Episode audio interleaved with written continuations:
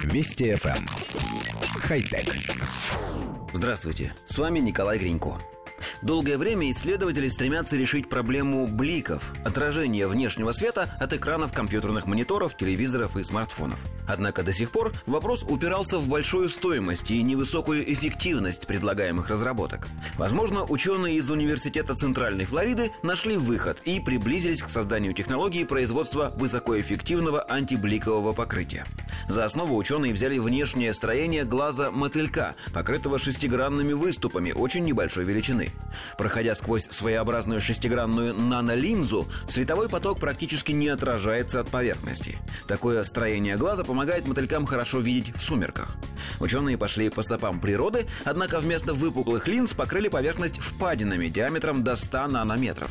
Полученный эффект указывает на то, что разработки ведутся в нужном направлении. Отражение светового потока составило всего 0,23% по сравнению с 4,5% отражения, которыми обладает современное покрытие на экранах смартфонов.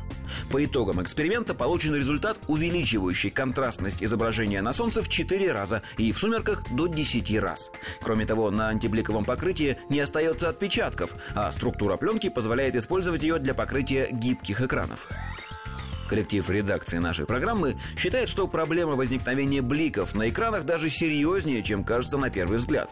Мало того, что отражение света мешают пользователю видеть изображение, так они еще и заставляют глаз находиться в постоянном напряжении, от чего острота зрения снижается.